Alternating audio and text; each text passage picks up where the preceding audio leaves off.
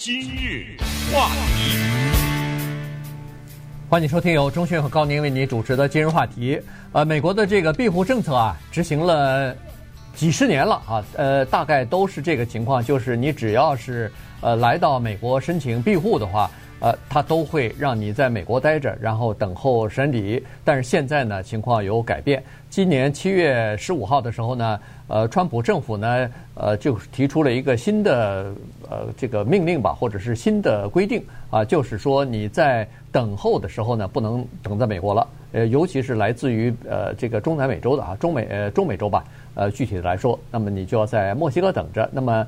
呃，原来呢是认为说，呃，川普总统的这个新的规定啊，他所制呃就是呃要执行的这些呃新的规定呢，它不能呃经得起法律的挑战，呃，可能会在最后的法院的审理当中呢会败诉。结果没有想到，昨天最高法院说可以这么做啊，于是至少是现在可以这么做。然后呢，具体的案子他们。呃，也会受理，所以今天我们把这个事情呢跟大家讲一下。对，我们现在面临的是美国移民史上和移民政策的一个很大的转折点，而且呢，也反映出时代的变迁，要求美国的移民政策可能得要做出相应的改变。这个移民政策就是他在整个的申请庇护的过程当中的司法程序，庇护。有人会说成是政治庇护，其实有的时候也不是政治。嗯，对。啊，政治庇护只是当中的一个，所以我们只能把它泛泛的叫做庇护。比如说帮派，比如说我们家人受到宗教的迫害等等，都可以算在庇护的范围内。过去的移民政策非常的简单，我说的简单，它的细则很多，但我说的简单的意思就是说，你首先要证明你受到了各种各样的人身的威胁。当然，这个证明呢要经得起考验，因为有的时候为什么要拖这么长时间？就是你光提交了这个，他还得去查去呢。对，他得查你是不是真的是这么一回事，所以非常耗时。这个呢，大家可能都清楚，来自于尤其是中国大陆的人都知道。那么过去呢，有那么几个途径是可以申请庇护的，其中之一叫做一胎化，对不对？哎，我生两个孩子，然后我就告诉美国政府回不去了。因为中国限限制计划生育，法轮功，比如说，那因为法轮功呢，在中国那当然是被视为邪教，那所以我是一个法轮功的信徒，回不去了，等等这些呢都比较容易得到庇护。还有其他的一些地方上的政策，比如说我是一个中国的所谓的，比如说什么什么的律师啊，然后我曾经告过当地的一个人，结果受到迫害等等，这是这个情况。但是我们今天说的最高法院。昨天的裁决七比二的这个裁决呢，是只对美国的南部的边界的这么一个历史性的裁决。为什么说它历史性呢？它在整个的庇护的过程中加了一个条款。这个条款是这样说的：我也不是不接受你的庇护，你要是从比如说瓜地马拉来、洪都拉斯来、萨尔瓦多来这些地方来呢，你不能直接的到我美国来申请庇护，你。走不过来吧？你得经过墨西哥嘛，对不对？你从比如说萨尔瓦多或者这些地方，你得经过瓜地马拉吧？对，哎，你不可能直接过来，因为美国跟你没有边界上的交往，我们之间不分享边界，所以很简单。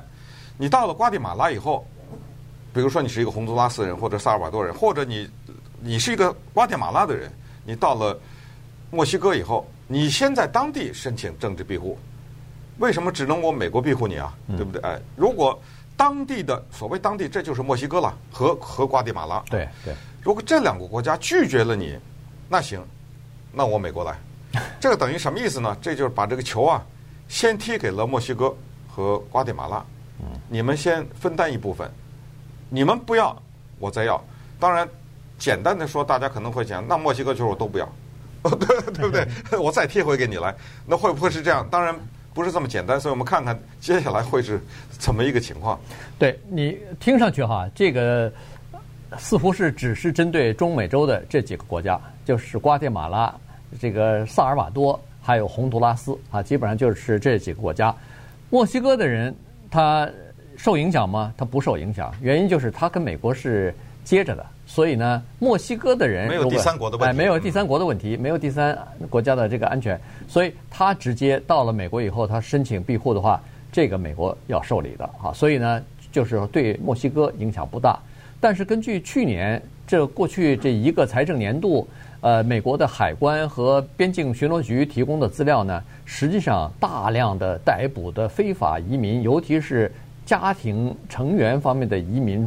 那大部分都是那三个中美洲国家来的，它这个比例已经高达差不多百百分之九十对百分之十的这种比例了。就是说，如果要是有一百个人的话，可能只有十个是墨西哥的，九个是来自于中美洲国家的。它具体数字是上一个财政年度在边境逮捕了叫四十一万九千八百一十三个人，这个是还算是家庭的成员进进来被逮捕的啊。呃，偷渡进来的还不知道呢，还不知道有多少呢。但是逮捕四十一万九千，那这个是中美洲三国的。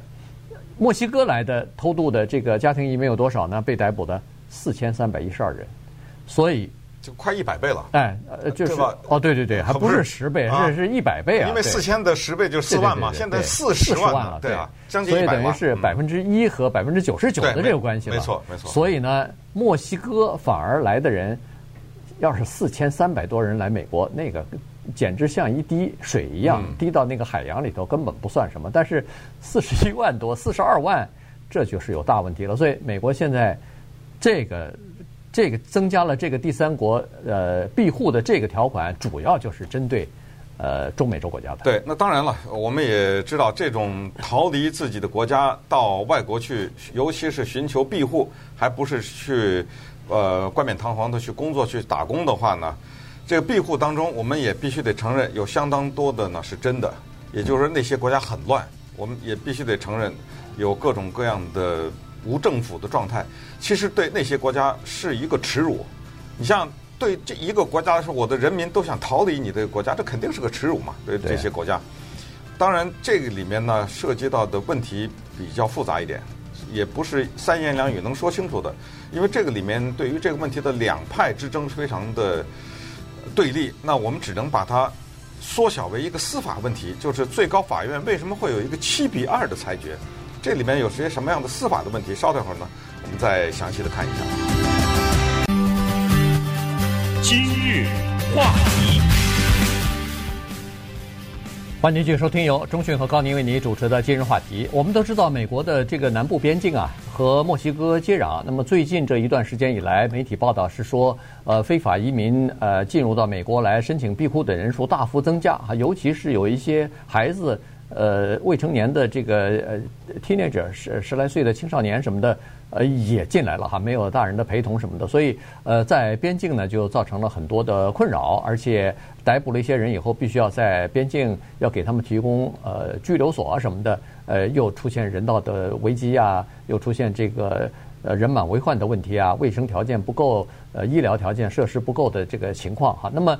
美国一直想解决这个问题。其实，呃，刚才我们所说的最高法院和呃川普政府所提出来的措施，就是想减少这个呃，就是非法移民进入到美国的危机的。美国才在更早的时候，早就向这个瓜地马拉和墨西哥政府呃施加了很多的压力哈，要求他们把自己的边境先管好，因为如果要是中美洲的那些国家进不到你国家来，那。就没有进入到美国的这个危险了，是你们开放了边境以后，才让这些人大摇大摆的经过瓜地马拉，再经过墨西哥，然后再进入到美国来。呃，你把边境给我管好啊！所以呢，在最早的时候，瓜地马拉和墨西哥都就派了一些军队啊，来把守他们的这个北部的边境。呃，这样的话呢，可以减少中美洲的非法移民。呃，川普而且这个威胁了，说你们如果不采取措施的话，那我们要么就是减少给你们的经济援助，要么就是用这个叫做关税，呃，来进行惩罚啊，逼你们来进行接受我们的条件等等。所以最早采取的是这个办法，但光是这个办法看来还不够，于是就在这个庇护条件上又增加了一个新的标准。对，那为什么会跑到最高法院去呢？那这就是美国的司法程序了。在七月十五号的时候呢，司法部宣布了这一个新的政策，也就是说呢，有两种情况，就是除非你是人口走私的严重的受害者，那就是说你自己没有想过来，是别人把你走私过来，比如出于种种的目的吧？可能就是像这种我知道，可能少女啊什么哎，对，是这种。哎，那这个你经过第三国也没关系。那这个呢，这是我们把这个背景讲一下哈，就是七月十五号司法部说，在这种情况下可以，或者呢，那就是说你是 没有经过第三国，你是从啊墨西哥这边，然后你能提出来你确凿的证据，说为什么你要寻求庇护。可是如果你是经过墨西哥要到美国的话呢，就先要在当地寻求政治庇护，因为是什么情况呢？是有很多的人说，我要庇护就要在你美国庇护，我可以向墨西哥申请，甚至墨西哥可能会答应我，但是我不要，我不向墨西哥申请，我不想待在墨西哥，我只想待在你这儿。那说白了呢，七月十五号司法部这意思就是说，不行，那不行，你待在那儿吧。那么这样一下呢，就受到了以美国民权联盟为首的四个机构的挑战，四五个机构的挑战，这才会有诉讼嘛。那因为你先得有一个规定，然后人家不服，那那些机构是什么机构呢？那么大家也就可以知道，就是当今现在美国社会的一个情况，就是所谓的维护民权的自由派的，因为这些人被扣上这种帽子嘛，就是保护。移民权利、保护受迫害者权利的这些人，这些人呢就认为，在美国的建国的理念之上，有一个很大的一个原则，就是保护那些受迫害的人，提供给他们这么一个保护区。你不可以区分，也不可以有什么什么条件。他只要受到迫害，他想到你你家来寻求，你就得给他。那么在这些人的认知之上呢？他们成立了这些机构，然后他们保护这些人，然后他们提出了诉讼。他就说：“你这个司法部的这个呢，违背了美国的精神。”那么最高法院的两个女性的法官，一个叫 Sonia Sotomayor，她还有一个呢叫做 Ruth Bader Ginsburg，他们两个是赞成的。他们两个是说应该给这些人保护，这是美国精神。如果你现在推翻了这个的话，那就等于把美国的移民政策的一个相当核心的东西，就保护受害者。给加了个附加条件，嗯，可是呢，另外七个人同意了川普和他下面司法部的这个决议。那七个人当中还有两个也是自由派的，呃，其中还有呃 Elena Kagan 也是一个女性，她呢也是一直是自由派的。过去在投票的时候一直反对川普政策的一些呃具体的执行的。那么他这一次站到了川普政府这一边，所以。呃，七比二这个裁决其实蛮说明问题的，我觉得就是说明，呃，美国的最高法院的法官们他们认识到这个情况危及到了美国相当的严峻这个情况，所以必须得用这个方法来解决。对，呃，顺便说一下，这个七比二的这个裁决，它不是一个真正的裁决啊，它只不过是一个以备忘录的形式，呃，或者说是以简报的形式来出现的，所以，呃，这个案子还没有。听呢这个最高法院的九名大法官准备要听这个案子，因为已经打上来了。只不过现在是因为时间的问题，所以他们先做一个裁决，说可以这么做，然后随后说这个法律的程序我们再继续走，因为这个法律程序可能还可能要等几个月，哎，可能等一年，这都说不准的。所以他没有办法在等的过程当中，下面的人无所适从，因为在最高法院介入之前，两个联邦法官分别做出了相互矛盾的。这个裁决，呃，一个法官是说，呃，对这个川普总统他呃司法部所提出来的这个七月十五号的这个附加条件应该执行。另外一个法官说不行，不能执行，而且他坚决的要求，而且明确的表示说，我这个裁决是适用于全美国，管辖范围是全美国。呃，这个又引起人们的争议，说你是第九巡回上诉法院的一个联邦法官，你做的裁决了不起，就在第九巡回上诉法院的辖区之内有效也就算了，为什么要在全国呢？他说对，他说这个政策呢必须要在全国实施才行，否则的话等于是形同虚设，没有办法完全执行，因为第九巡回上诉法院只管，呃，如果说是靠近美国边境的州的话，只管加州和亚利桑那，那么新墨西哥州和呃，这个德哎，德克萨斯也跟墨西哥有交界的地方，有接壤的地方，那个是属于别的上诉法院所管的辖区，所以第第九不在这个第九上诉巡回法院的这个里边，所以他是说不能给我一半儿，另外一半儿开着，这一半儿关了，那不是等于没有关吗？所以他是采取这种、嗯、法官的任命，从这就看出来了，就是支持司法部裁决的那个法官，华盛顿州的法官呢，他是川普任命的，然后反对司法部裁决的是奥巴马任命的，所以你想想，为什么说任命法官是如此之重要？而且在同一天啊。